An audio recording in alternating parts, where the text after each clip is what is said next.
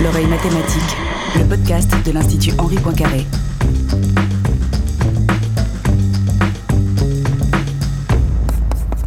Bonjour à toutes, bonjour à tous, bienvenue à l'oreille mathématique.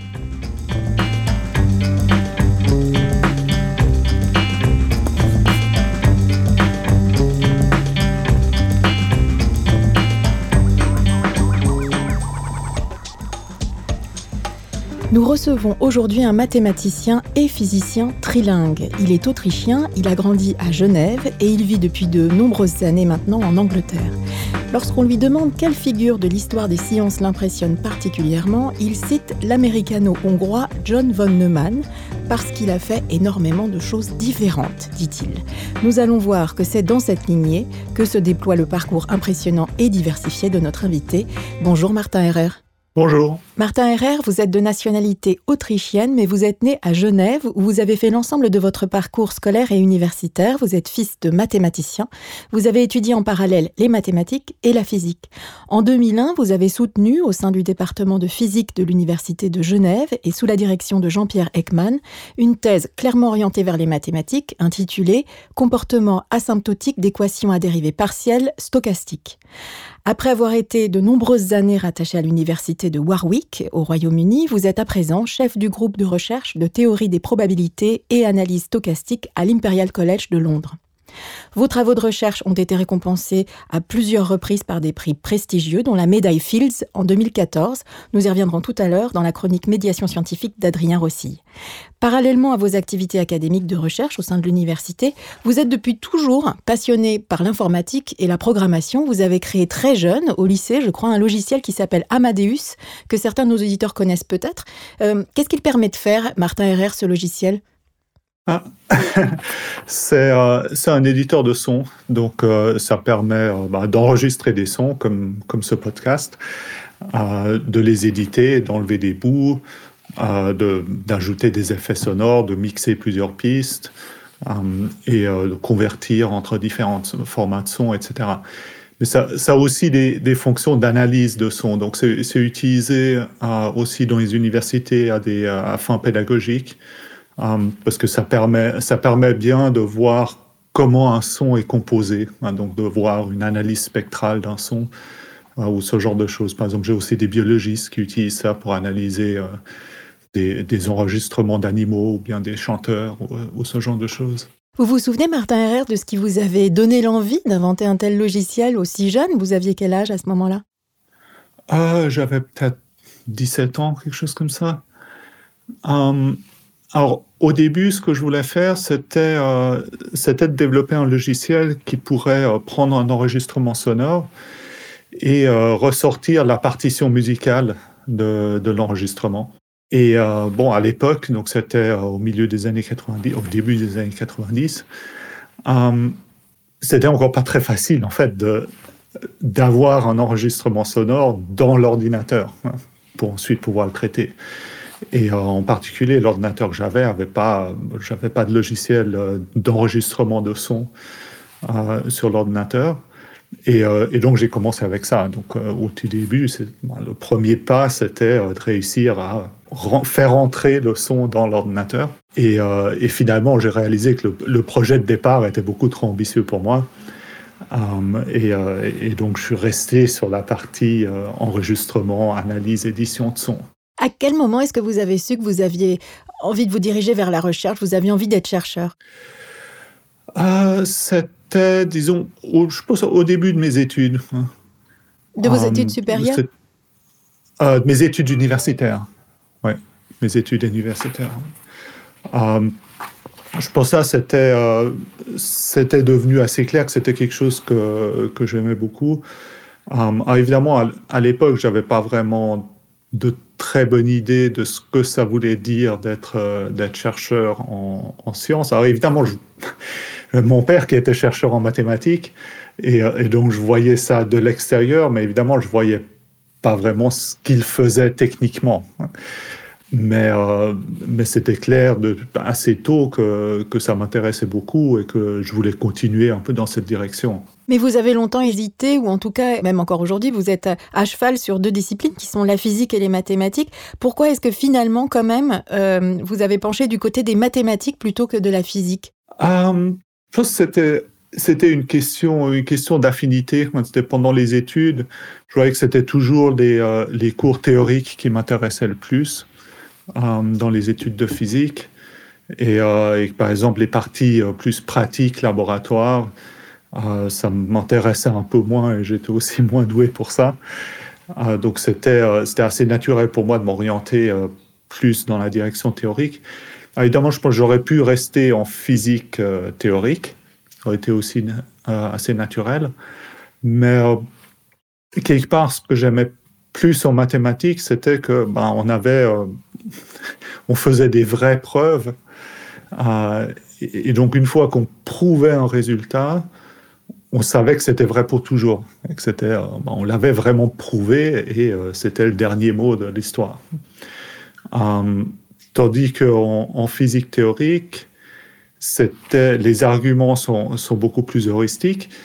Alors d'une part, évidemment, ça permet d'aller beaucoup loin, et donc c'est pour ça que c'est très puissant en, physique théorique. Mais euh, d'un autre côté, personnellement, euh, j'avais l'impression que pour moi, ça aurait été difficile quelque part de euh,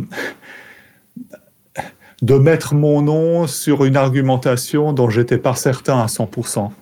Est-ce qu'il faut un type de manière de penser, une espèce de disposition mentale euh, particulière pour s'orienter du côté des mathématiques plutôt que de la physique Est-ce que c'est ah, Est-ce qu'il faut une disposition mentale particulière? Euh, Je suppose que d'une certaine manière, il, faut être très perfectionniste. Euh, je pense que de, manière générale, pour être mathématicien, la plupart des mathématiciens, peut-être pas tous, mais je pense que la plupart des mathématiciens sont un peu des perfectionnistes. Et euh, il faut pouvoir, disons, vouloir passer beaucoup de temps à euh, affiner une argumentation jusqu'à ce qu'on arrive au stade vraiment de la preuve mathématique rigoureuse qui peut plus être contredite. Qu'est-ce que vous a transmis votre directeur de thèse, Jean-Pierre Ekman? Quel type d'influence il a exercé, notamment euh, dans le début de votre euh, carrière, Martin Herrer euh, Alors, d'une part, évidemment, comme c'était mon directeur de thèse, il a eu beaucoup d'influence sur la, direction de ma recherche. Donc, en quelque sorte, c'est lui qui m'a lancé dans une certaine direction, dans laquelle je travaille encore maintenant, non pas exactement sur quoi euh, j'avais travaillé à l'époque, mais c'était euh, plus ou moins dans le même, le même domaine des mathématiques. Euh, mais euh, une autre chose aussi, je pense que j'ai beaucoup aimé euh, avec Jean-Pierre, c'était qu'il a, il a une approche très, euh, très ludique des sciences. Et donc, il, il, aimait beaucoup, par exemple, ben, avoir des petits, des petits jouets sorte qui illustre, qui illustre des concepts mathématiques. Euh, et euh, par exemple aussi euh, écrire des, petits programmes qui permettent d'explorer euh, le comportement de, certains objets mathématiques.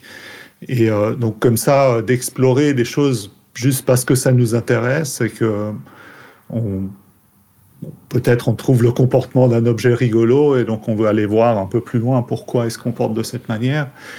Et, euh, et donc de pas forcément avoir une, une, sorte de comment dire d'avoir une sorte de grande question de recherche euh, qui, euh, qui nous donne une direction. Donc, parce qu'on peut aussi se perdre, si on veut, si, si, on, si on va trop loin dans cette direction de, de l'exploration ludique. Mais, mais c'est bien de garder, de garder les deux. Donc euh, d'avoir d'une part quand même de, de garder à l'œil quelque part à l'horizon une sorte de but lointain qui motive euh, un aspect de la recherche, mais après aussi de prendre le temps d'être beaucoup plus ludique et d'aller explorer des directions euh, par-ci par-là juste parce que ça nous intéresse et pas forcément parce qu'on pense que ça va directement nous aider à aller dans la direction de ce but lointain. Je ne sais pas si ça. Si, si, ça, a du sens, c'est clair. Vous l'avez dit, c'est quand même Jean-Pierre Ekman qui a quelque part. Euh, qui a influencé euh, le, votre choix du domaine de recherche euh, qui a été le vôtre, en tout cas pendant votre thèse et par la suite dans le déroulé de votre parcours. Qu'est-ce qui vous a intéressé? Qu'est-ce qui vous a passionné dans les équations à dérivée partielle au départ?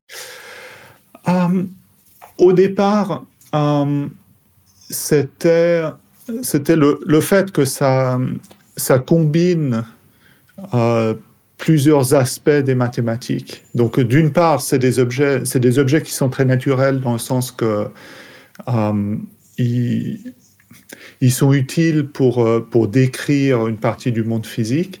C'est-à-dire ces équations à dérivée partielle stochastique, c'est l'objet mathématique, si on veut, qui décrit des, des phénomènes qui ont une extension spatiale et un caractère aléatoire. Euh, donc, par exemple, ben, un, exemple que je donne souvent, euh, ce serait l'exemple du, nuage de lait dans la tasse de thé. D'une part, on a une, extension spatiale dans le sens que ben, le thé remplit la tasse, et donc pour décrire l'état, si on veut, de la tasse de thé à un instant donné, euh, il faut pouvoir à chaque point de l'espace, euh, bah, il faut décrire peut-être la, température du, liquide, la, direction dans laquelle il se déplace, euh, etc. Donc, on a, pour décrire le système, on a une fonction qui dépend euh, de l'espace. Et, et l'évolution n'est pas complètement déterministe, mais elle a aussi une composante aléatoire, dans le sens que si je vais maintenant je vais aller mélanger euh, le lait dans ma tasse de thé, ben, je vais remuer une cuillère dans la tasse de thé de manière un peu aléatoire. Euh, et donc, je vais avoir une force aléatoire qui agit sur ce liquide.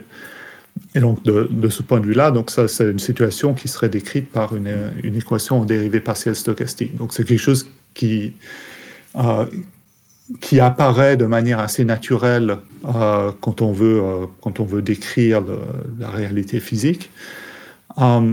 Mais d'un autre côté, du point de vue mathématique, euh, ce que je trouvais très intéressant, c'est que ça combinait euh, des techniques de euh, plusieurs domaines des mathématiques assez divers. Donc, ça vient évidemment, il y a, l'analyse pour l'aspect équation à dérivée partielle, il y a l'analyse ou analyse fonctionnelle, mais il y a aussi la théorie des probabilités qui rentre en jeu, théorie de la mesure.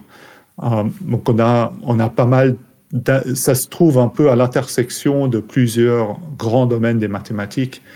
Euh, donc ça, c'était quelque chose qui, euh, qui m'attirait aussi. Est-ce que vous pensez aux, aux applications que pourraient, que pourront avoir euh, les résultats que vous êtes susceptibles de trouver, les applications concrètes en fait. Par exemple, là, parmi vos recherches, beaucoup ont pu servir notamment dans le domaine de la finance. Est-ce que c'est quelque chose que vous avez en tête quand vous cherchez? Non, euh, personnellement, non. Euh, moi, ce, qui m'intéresse dans, un problème, c'est euh, vraiment l'intérêt mathématique. Donc, c'est est-ce que est-ce qu'on peut dire des choses qui sont intéressantes sur sur un système donné? Ensuite, si, si ça permet, ben, la situation la plus intéressante, c'est celle où, où ce genre de démarche débouche euh, finalement sur le développement de, de nouvelles méthodes mathématiques.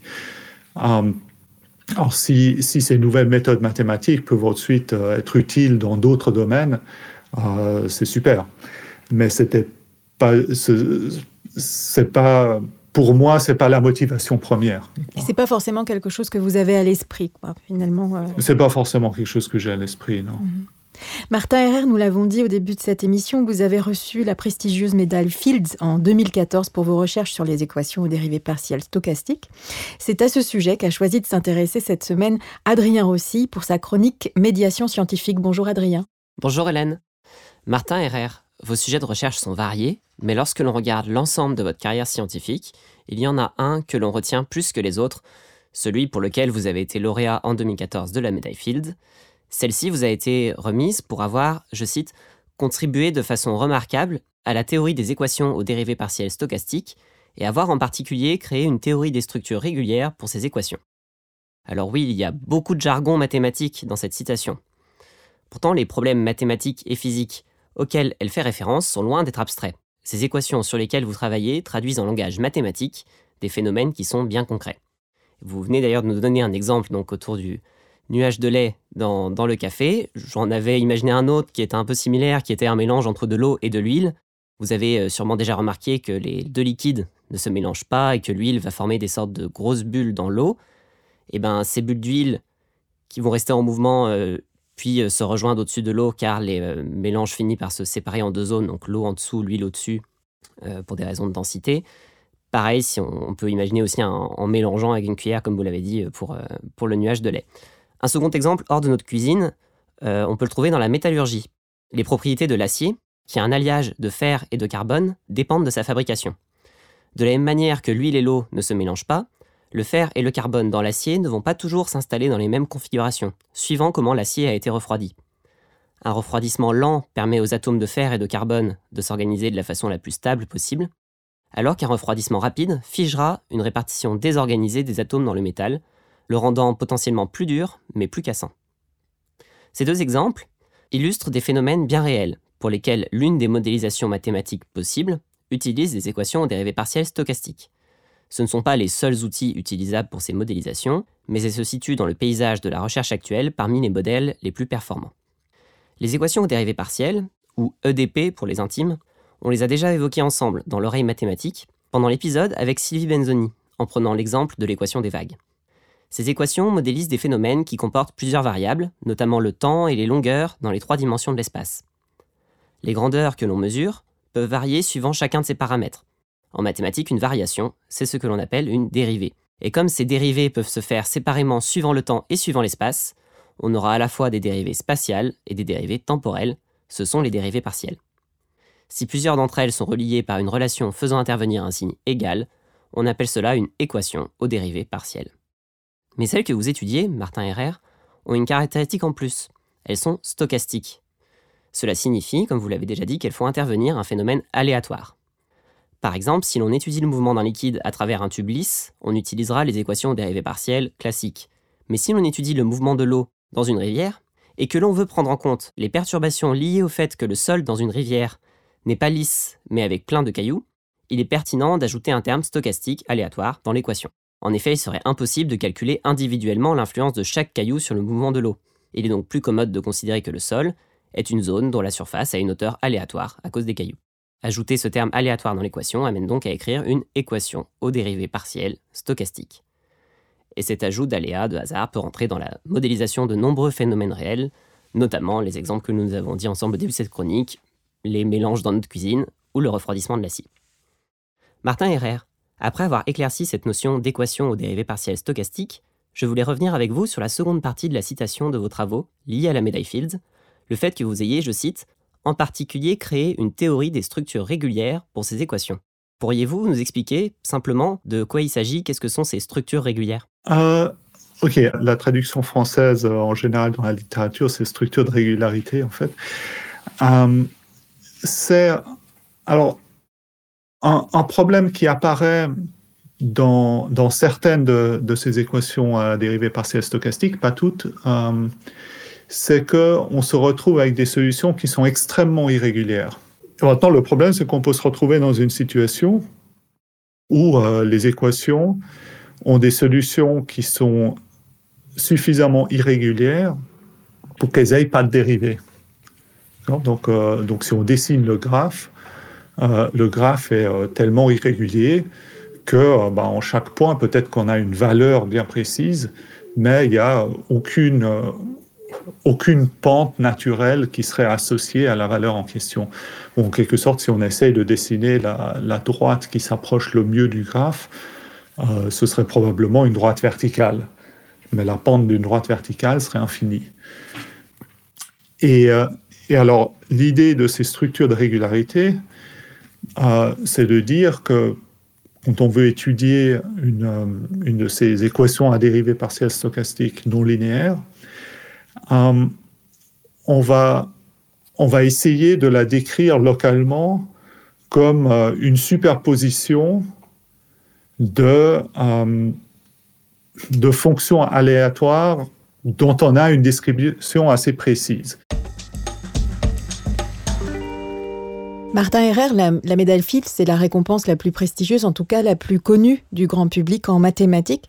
Quel sens est-ce qu'elle a pour vous sur un plan plus personnel? Euh, Alors, évidemment, j'étais euh, j'étais extrêmement heureux et euh, j'étais très, très flatté d'avoir obtenu, d'avoir obtenu cette médaille, cette récompense.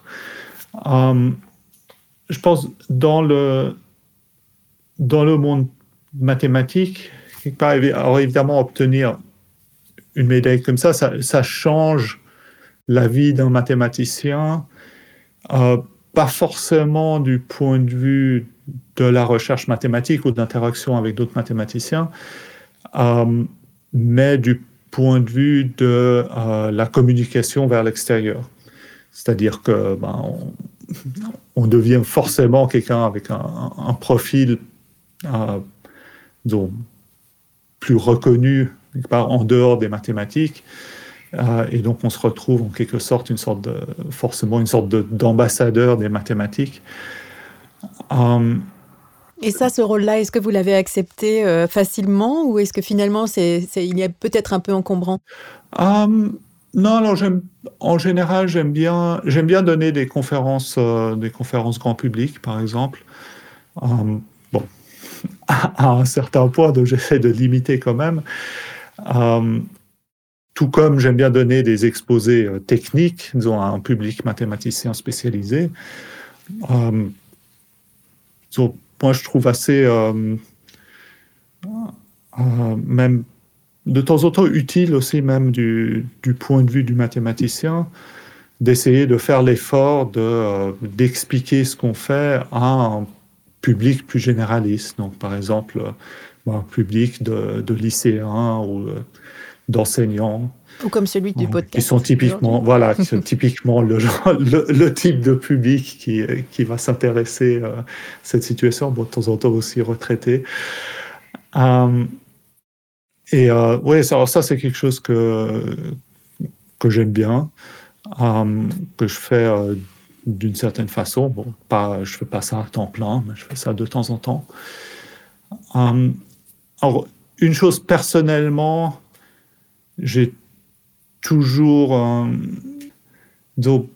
mon attitude envers ces récompenses euh, est toujours un petit peu ambiguë dans le sens où ça récompense un certain type de recherche et et ça va pas forcément donner donner une image fidèle de ce que c'est la recherche mathématique au grand public. C'est-à-dire euh, C'est-à-dire que ça va être beaucoup plus facile de récompenser euh, des recherches bien précises où un grand résultat a été obtenu par euh, une personne particulière parce que bah, du coup, c'est facile de donner la récompense à cette personne. Moi, je vais, je vais, je vais, je vous interromps une seconde, Martin Herrère, parce qu'on que on a, on s'était appelé au téléphone en préparant cette émission et vous m'aviez fait rire parce que lorsque je vous avais comme ça un peu interrogé sur la médaille FIF, vous m'avez dit, oh, elle a pas, elle a quand même pas une valeur, enfin, elle a pas une valeur euh, si importante que ça, la mienne, parce que vous m'aviez dit ma recherche était facilement récompensable, comme si finalement, la, bon, la médaille FIF, c'est super, mais la vôtre, elle a quand même un peu moins de valeur, quoi. je trouvais ça assez drôle. Non, mais justement, c'est ce que, ce que, je voulais dire, c'était, euh, c'était effectivement que certains types de résultats sont facilement récompensables parce qu'on a euh, un grand résultat précis euh, qu'on peut facilement associer à une personne précise. Et, donc, du coup, on va donner la récompense à cette personne. Euh, on a d'autres, on a d'autres grands résultats qui ont été obtenus par toute une communauté de personnes, euh, toute une communauté de mathématiciens. Et donc, du coup, alors peut-être qu'il y a une personne quelque part qui va mettre la dernière pierre. Euh, et alors, c'est pas complètement clair. Qu'est-ce qu'on veut faire? Est-ce qu'on va forcément donner la récompense à cette personne-là? Du coup, c'est pas forcément, pas juste pour euh, pour tous les autres hein, qui ont qui ont aussi participé à la construction, mais juste un peu avant. ou alors, est-ce c'est difficile de donner ça à tout le monde Alors du coup, peut-être qu'on ne donnera à personne. Mais c'est intéressant ce que vous dites. Ça veut quand même dire que peut-être, pour des médailles comme ça, pour des récompenses comme ça, il y a quelque part des sujets qui sont un peu formatés pour être, euh, pour être récompensés et d'autres qui peut-être sont largement aussi intéressants et aussi porteurs, mais euh, sont moins formatés pour, euh, pour être facilement récompensés. Ça vient même pas forcément des sujets en question. C'est vraiment, je pense, que ça vient vraiment des travaux, de la manière dont un travail a été euh, obtenu ou produit. Ouais, ouais. Vous disiez que vous, par exemple, c'était un, travail que vous avez donc mené de manière assez solitaire, hein, celui pour lequel vous avez reçu la médaille Fields, que euh, vous avez travaillé seul en fait pour ce. Oui, oui. De manière générale, est-ce que vous préférez euh, comme ça euh, chercher euh, de manière solitaire ou, en équipe, en interaction, comme ça plus régulière avec d'autres mathématiciens? Alors, moi, j'aime beaucoup travailler avec d'autres personnes aussi. J'ai pas mal de collaborations, surtout avec des jeunes, chercheurs qui seraient soit, doctorants chez moi ou alors postdoc dans mon équipe. Mais de temps en temps, ça, dépend vraiment du, ça dépend du travail, ça dépend, euh, ça dépend du problème. Hum, certains problèmes sont plus faciles à attaquer euh, avec une équipe de plusieurs personnes. Euh, quelque part, pour certains problèmes, il, faut de la main-d'œuvre en quelque sorte. Um, que d'autres problèmes, ben, il faut il faut trouver une astuce ou il faut trouver euh, l'idée qui fait marcher le truc. Euh, et, euh, et, alors ça, ça peut, ben, ça nous tombe dessus comme ça. parce qu'on va... Alors, de temps en temps, ce genre d'idée peut émerger dans mon de discussion avec d'autres, mais de temps en temps, dans d'autres situations, ben, on peut être vraiment coincé, on n'a aucune idée d'un point de départ, euh, et euh, tout d'un coup, ben, on, on, a une idée de quelque chose qui débloque la situation. Euh, et ben, si on voit tout de suite que ça va complètement débloquer la situation, on va, on va essayer de développer ça soi-même, évidemment. Il faut aussi peut-être, c'est peut-être là-dessus qu'on va conclure cette émission, c'est-à-dire que on a toujours tendance à dire que c'est mieux de travailler en équipe, d'être dans l'échange et tout ça, mais peut-être aussi pour chercher, il faut aussi accepter une forme de solitude face aux problèmes euh, que l'on se pose et qu'on tente de résoudre. Il faut aussi peut-être accepter cette espèce de, vide aussi euh, face euh, aux choses pour voir surgir un début de piste. Martin Herrère, un très grand merci d'avoir participé depuis Londres à ce numéro de l'oreille mathématique, un podcast de l'Institut Henri Poincaré, produit par Hélène Delis avec Adrien Rossi pour la chronique médiation scientifique et Marion Lievig, responsable de la programmation. J'encourage comme toujours nos auditeurs et nos auditrices à visiter la page internet de l'émission et plus largement le site web de l'Institut Henri Poincaré. On mettra d'ailleurs euh, sur la page de l'émission euh, euh, la petite expérience du thé et du nuage de lait. Il y a une vidéo, je crois, qui circule sur internet. On pourra mettre le lien pour nos auditeurs. À bientôt et merci encore Martin Herrère. De rien, c'était un plaisir. Au revoir.